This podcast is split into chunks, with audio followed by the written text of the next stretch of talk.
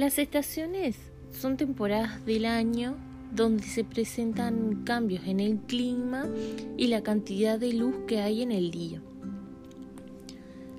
estas estaciones son el resultado de la órbita de la Tierra alrededor del Sol.